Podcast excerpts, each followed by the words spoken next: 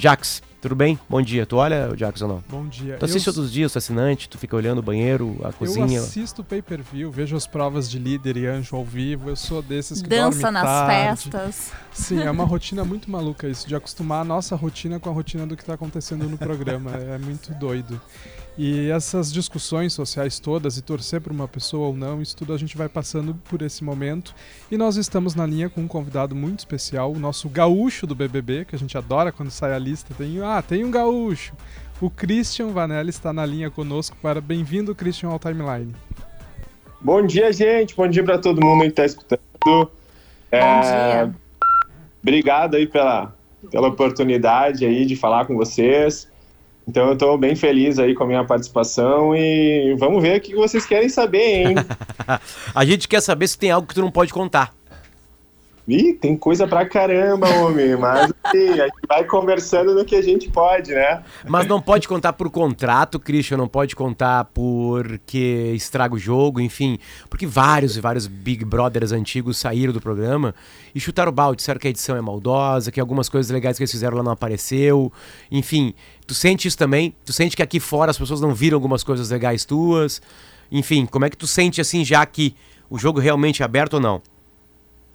Então, é, tem coisas que a gente não pode falar pro contrato, mas eu tinha uma equipe muito boa comigo, então acho que tudo que passou aí na, na, meus, na, na edição, é, nos meus canais de comunicação, aí a equipe mandou muito bem. Então, tudo que eu precisava falar, expressar, enfim, a equipe abraçou a causa e passou para todo mundo aí que a gente precisava passar.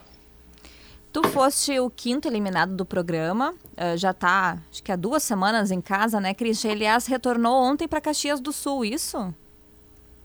Ontem eu vim a Caxias do Sul, fui recepcionado com churrascão e a ah. família.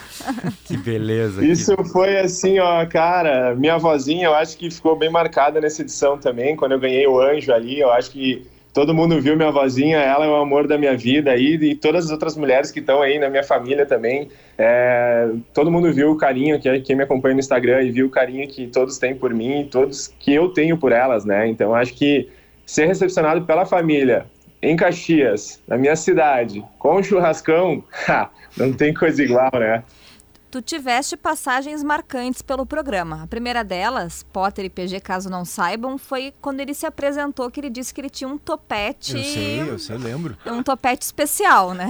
um topete marcante. Mas é verdade. Mas é verdade, é verdade. E uh, tiveram também situações, principalmente envolvendo duas participantes, a Paula e a Bruna, que tu, uh, para quem não vê, né, tem, tem dois grupos no Big Brother, dois quartos, e o Christian era de um lado, e ele disse em determinado momento que iria colher informações com essas meninas, né, para o grupo dele. E na hora o grupo dele aceitou, mas depois, quando a história vazou para toda a casa, o grupo disse que não achou legal essa atitude. O que, que tu pode falar sobre essas questões do programa que se refletem na vida da gente mesmo, Christian? Essa falsidade, esse tira-corpo. Como é que tu te sente em relação a isso? Então, começa pelo topete, né? o topete realmente foi uma brincadeira, o pessoal pegou aí, eu acho que até algumas marcas aí já, patrocinadoras do programa, brincaram com isso, então ela vem realmente da brincadeira, porque a galera aqui fora, antes de entrar pro BBB, sempre brincava do topete, dessas, dessas brincadeiras aí, né? Então acho que eu levo muito de boa essa, essa relação.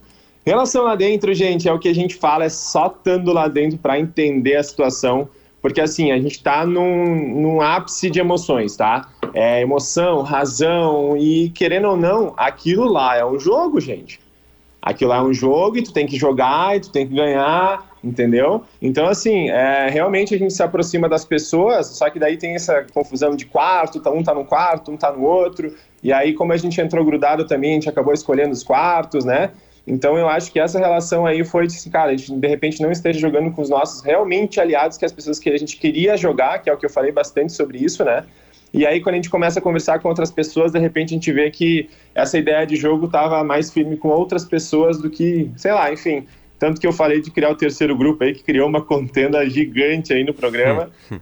Mas eu acho que é isso aí, cara. É, é o jogo e todo mundo tá lá para jogar. Essa edição o pessoal vê que o pessoal quer jogar né? Então é, é só relação de jogo e todas as estratégias ali fazem parte do jogo, né? Mas tu não te sentiu enganado ou, ou deixado de lado pelos colegas? Ah, com certeza, né? Quando tu vê um negócio que a casa inteira, seja, todos os participantes dentro da casa, 18 participantes acho que estavam na época, ficam contra ti, pô, tu sente uma rejeição lá dentro, né? Imagina, uhum. será que eu tô fazendo jogo certo? Será que aqui fora que o pessoal tá abraçando a causa do que eu fiz? Ou será que eu fui muito errado por todo mundo tá me julgando dentro da casa? Sabe? Então isso é, é realmente mexe com a gente lá dentro, até porque eu falei, o trilhão de emoções lá é o tempo todo. Christian, a gente tem um, um, podcast aqui no GZH que chama Emparedados e a gente até comentou sobre essa. Foi, eu fiz a participação nesse podcast justamente no período em que tu estavas nessa sinuca de bico, uma expressão muito gaúcha, né? Uh, sobre uhum. essa questão dos dois grupos. E a gente comentou naquele momento que o Christian tinha o jogo nas mãos naquele momento. O jogo do BBB estava voltado para ti naquele momento. Uh, o Tadeu comentou no teu discurso sobre a questão de medo. Tu já descobriu o que seria esse medo? Como é será que faltou foi o, a, a, esse âmbito de, de jogar para os grupos e dizer o meu grupo sabia que eu estava fazendo isso, expor as pessoas, contar, de fazer esse jogo. A gente até comentou na época. Vai depender muito agora de como o Christian vai conseguir trabalhar com essas informações. Ele pode dar uma super virada no programa. Tu conseguia ter essa visão lá dentro? Consegue ter essa visão agora? Então, é, como eu te falei, lá dentro a gente não tem informação de nada de que está acontecendo. A gente tira nossas próprias conclusões das coisas que acontecem dentro da casa. Eu acho que a única maneira de a gente entender mais ou menos o que o público está pensando é o paredão, né? Só que às vezes as pessoas caem no paredão errado e aí acabam voltando para casa, a gente acha que as pessoas estão tá forte. Enfim, é um, é, é um jogo que a gente tira muita conclusão precipitada de tudo, sabe?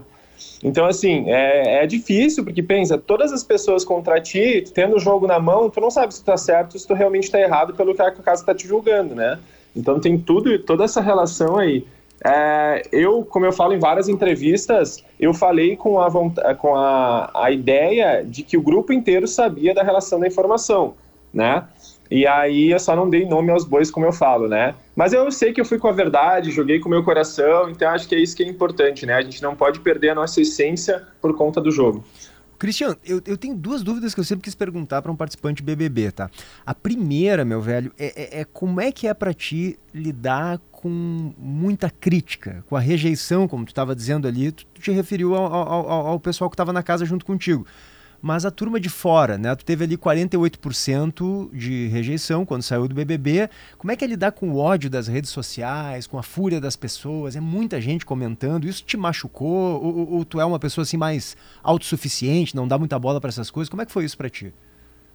Então, mestre, tu pode ver que a rejeição foi a menor do programa até agora, né? Então eu acho que, cara, eu saí, é muito, é um turbilhão de informações que a gente começa a receber das pessoas, de como estava o jogo, de quem estava do teu lado, quem não estava, enfim, dentro do jogo. Mas fora, cara, só o que eu vi foi demonstração de carinho e realmente, assim, um afeto da galera e uma brincadeira. Por que, que tu não jogou tudo? Por que tu não falou a coisa, né? É, faz parte do jogo a gente ter toda essa relação.